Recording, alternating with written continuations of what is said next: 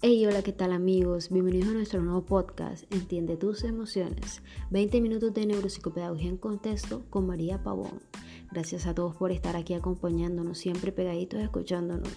Y bueno, iniciemos con un nuevo tema, un tema que sé que es de mucho interés para nuestros queridos oyentes del sector educativo, y es el impacto y el manejo de la inteligencia emocional en la práctica docente referente a los procesos de enseñanza y aprendizaje mediante la implementación de las nuevas tecnologías de la información y la comunicación TEDS. Para ello, tenemos una nueva invitada, una invitada muy especial. Ella es Stephanie Jiménez, una estudiante de la Universidad de la Costa y una experta sobre los procesos de aprendizaje y enseñanza y la inteligencia emocional. Bueno, Stephanie, te agradecemos de antemano por estar aquí presente, compartiendo con nosotros todos tus conocimientos acerca de esta temática tan interesante. Te damos una cordial y calurosa bienvenida a nuestro podcast Entiende tus emociones y cuéntanos, Stephanie, ¿cómo estás? ¿Cómo te ha ido? Hola, Mari, y un saludo para todas las personas que nos están escuchando. Bueno, yo estoy muy bien, feliz y emocionada por acompañarlos en tan interesante podcast. Vale, ahora sí, Stephanie, iniciemos haciendo como una pequeña introducción de eso que tanto hemos escuchado, eso de la inteligencia emocional. ¿Qué es la inteligencia emocional? Bueno, si hacemos una definición simple, la inteligencia emocional sería un constructo que nos ayuda a nosotras las personas a entender de qué manera podemos influir de un modo adaptativo e inteligente tanto sobre nuestras propias emociones como en nuestra interpretación de los estados emocionales de las demás personas. Cabe resaltar que esto viene de Daniel Goleman, pero antes de él hubieron otros expertos que también le aportaron hoy en día a lo que es la inteligencia emocional. Goleman, desde el año de 1995, puso en contexto otra vez lo que es la inteligencia emocional y le dio el concepto que propiamente hoy conocemos. Él colocó en manifiesto cinco atributos para valorar la inteligencia emocional, entre los cuales encontramos el autoconocimiento, que nos permite saber hasta dónde somos capaces nosotros mismos de reconocer qué estamos sintiendo. La autorregulación, hasta dónde somos capaces nosotros de manejar las manifestaciones de nuestras propias emociones.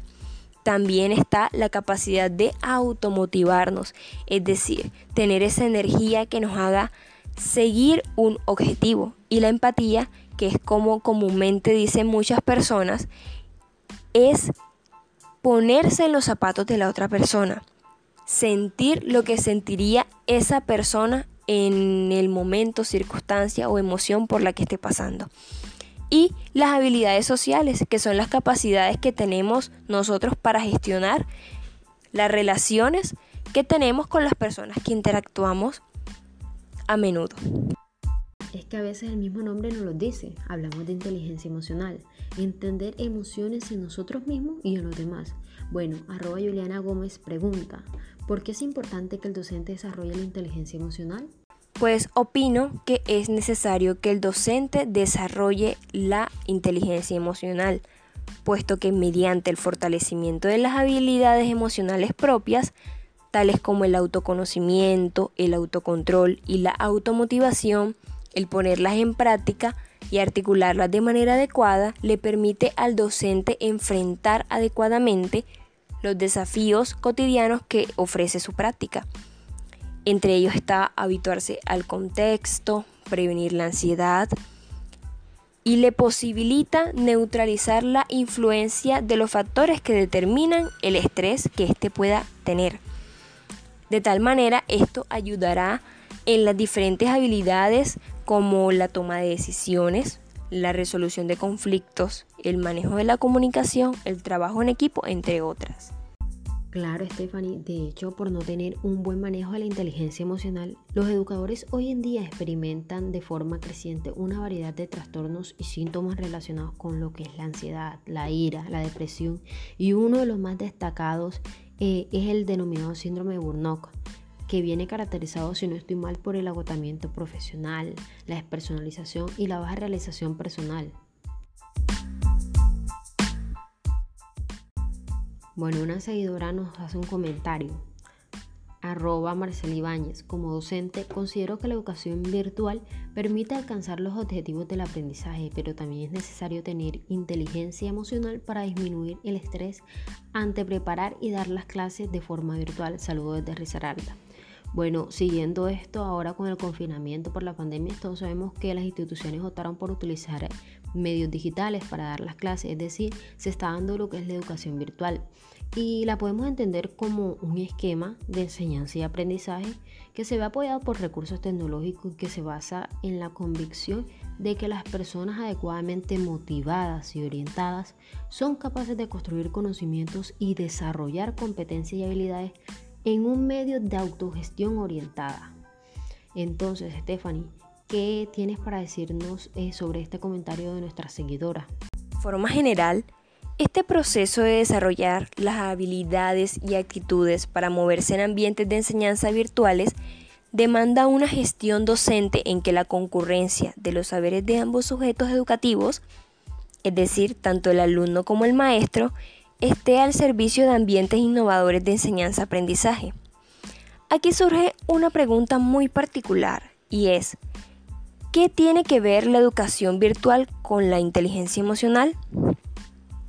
Esto tiene que ver mucho más de lo que nosotros nos imaginamos, puesto que la inteligencia emocional que requiere un docente al impartir las clases de forma remota o a distancia implica diversas cargas de estrés, de ansiedad, el sobrecargo de trabajo, las exigencias por parte de la institución, etc. El docente puede llegar a un punto en que no quiere seguir eh, se llena de pensamientos negativos, no logra tener autocontrol emocional, hay un desequilibrio. Estos factores pueden crear un choque y aquí es donde posiblemente se pueden comenzar a presentar síntomas y trastornos que perjudican el bienestar de él. Te comento, Stephanie, que el día de ayer abrimos un pequeño espacio en nuestra página web entiendetusemociones.com donde nuestros queridos oyentes, ya sea docente o estudiante, exponían su experiencia respecto a cómo había sido el manejo de la inteligencia emocional en todo esto de la educación virtual. Y abrimos paso a una de nuestras queridas oyentes eh, que nos dejó desde ayer su mensaje. Ella es J. Flores y nos comenta. Buenas tardes. Eh, en relación eh, a la pregunta pues de cómo ha sido mi experiencia o qué manejo le he dado a, las clases virtuales, a todo este tema de la educación virtual, pues a través de la inteligencia emocional. Pues me remonto en primer lugar pues a lo que conozco del término de inteligencia emocional, pues conozco desde la teoría de, Mayer, pues que esto compone diferentes niveles eh, en relación como a la apreciación de las emociones. Es decir, tenemos un primer momento la identificación de las emociones, eh, en un segundo momento eh, tenemos la evaluación de estas emociones y en un tercer momento pues está el control o el manejo de las emociones. es necesario resaltar que pues este esta identificación, evaluación y, manejo de las emociones pues debe venir del individuo hacia sí mismo y del individuo pues hacia las otras personas. Entonces, eh, uniendo esto con, lo relativo a las clases virtuales, pues hay algunas, hmm, digamos, eh, algunos elementos, factores que es necesario sortear eh, en relación a esto y da cuenta de lo siguiente. En primer lugar, es necesario tener como una apreciación de los estudiantes pues, en relación a, lo que ellos consideran como pertinente, consideran pertinentes en una clase virtual, digamos, los elementos, la tecnología, cómo se imparte la clase. Ahí en un primer momento estamos haciendo como una identificación de las emociones, eh, cómo ellos perciben la clase, ¿sí? Eh, en un segundo momento evaluamos eso y a partir de ahí pues también eh, cómo realizamos los cambios propicios para que los estudiantes puedan sentirse, digamos, cómodos, entre paréntesis. Eh, Vista desde una perspectiva socioemocional, un docente con inteligencia emocional que utiliza la educación virtual en su práctica busca que los estudiantes perciban de manera favorable y adquieran un mejor aprendizaje adaptando las explicaciones y los puntos de forma cristalina, demostrándole al estudiante el entusiasmo que siente el docente por la asignatura. Lo que se quiere alcanzar es captar la atención, entender, ser paciente y empatizar con ese estudiante. para que los estudiantes se, sientan cómodos y pues puedan tener una experiencia, eh, digamos, de, una experiencia fructífera en relación a las clases. Eso como en un primer momento la identificación de la emoción y, de lo que se espera de los otros. En relación a, como tal el individuo o en relación a mí como docente, eh, pues he aprendido o he podido evaluar mis momentos eh, de frustración, por decirlo así, eh, identificar cuáles son las emociones que estoy experimentando en primer momento, evaluarlas y reflexionar al respecto, es decir, qué es lo que me está llevando a sentir tal cosa y eh, en un tercer momento pues manejarlas, tomar el control eh, en relación a esto, esta emoción y pues mirar qué viraje le podemos dar a eso cómo podemos adaptarnos a lo que se nos está requiriendo y a lo que nosotros consideramos que consideremos que, debemos dar, ¿sí? Y, pues aplicarlo como tal a la clase.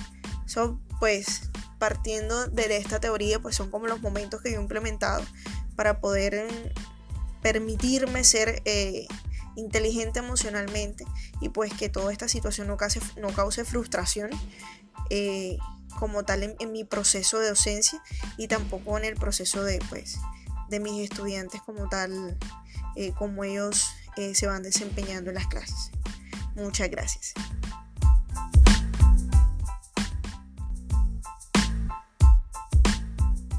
¿Te parece si hacemos como para animar el ambiente un verso y planteamos un ejemplo de lo que sería un maestro con inteligencia emocional y uno con carencia de la inteligencia emocional. Iniciaré yo. Eh, como docente tengo más de 120 alumnos a los cuales no les puedo impartir mi conocimiento de manera presencial por esta cuestión de la pandemia, sino por medio de las nuevas tecnologías de la información y comunicación.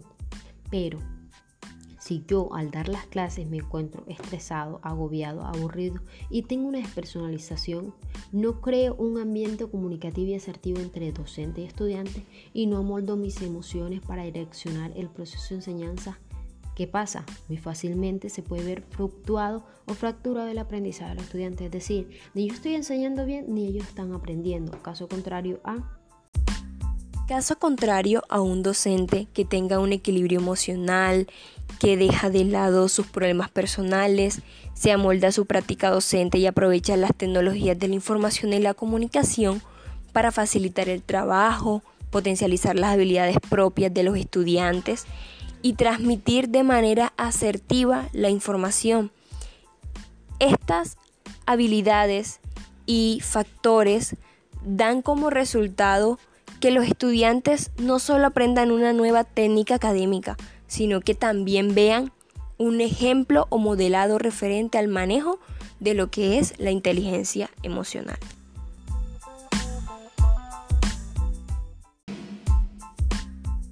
Bueno, Mari, ya para despedirme, quisiera darle las gracias a todas las personas que estuvieron conectadas con nosotras, escuchando este maravilloso podcast que preparamos para ustedes el día de hoy.